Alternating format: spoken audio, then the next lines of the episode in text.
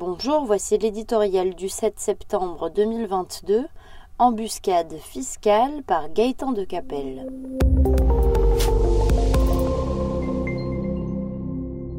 La France va-t-elle tomber dans l'embuscade fiscale de la taxation des superprofits?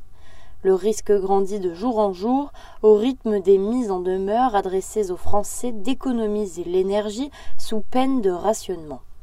À quelques jours de la présentation du budget, la gauche, pour qui chaque problème trouve sa solution dans l'impôt, redouble d'activisme, hélas soutenu par une partie de la majorité.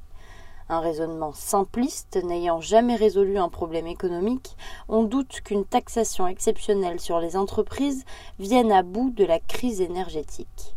Bien au contraire, Emmanuel Macron a toutes les bonnes raisons de ne pas céder à la démagogie, d'abord parce que la contribution exceptionnelle des producteurs d'électricité qui font des bénéfices grâce à la flambée des prix existe déjà.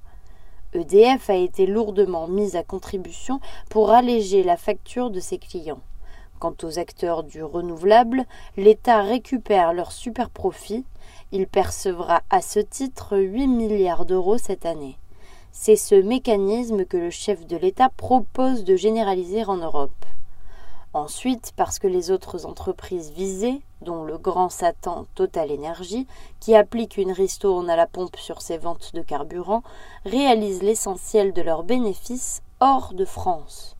Même lorsque l'on aime s'enivrer d'impôts, surtaxer les résultats d'une société à l'étranger constituerait une curieuse innovation. Enfin et surtout, on imagine sans peine l'engrenage infernal, une taxe provisoire devenant éternelle, un grand classique qui s'étendrait rapidement à tous les groupes réalisant de gros bénéfices. Loin d'être parfaite, l'expérience du macronisme a au moins la grande vertu de démontrer que les baisses d'impôts enrichissent l'État et non l'inverse.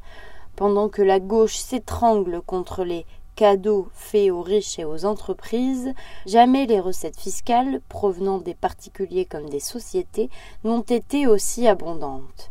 Les vrais super profits, c'est l'État qui les encaisse.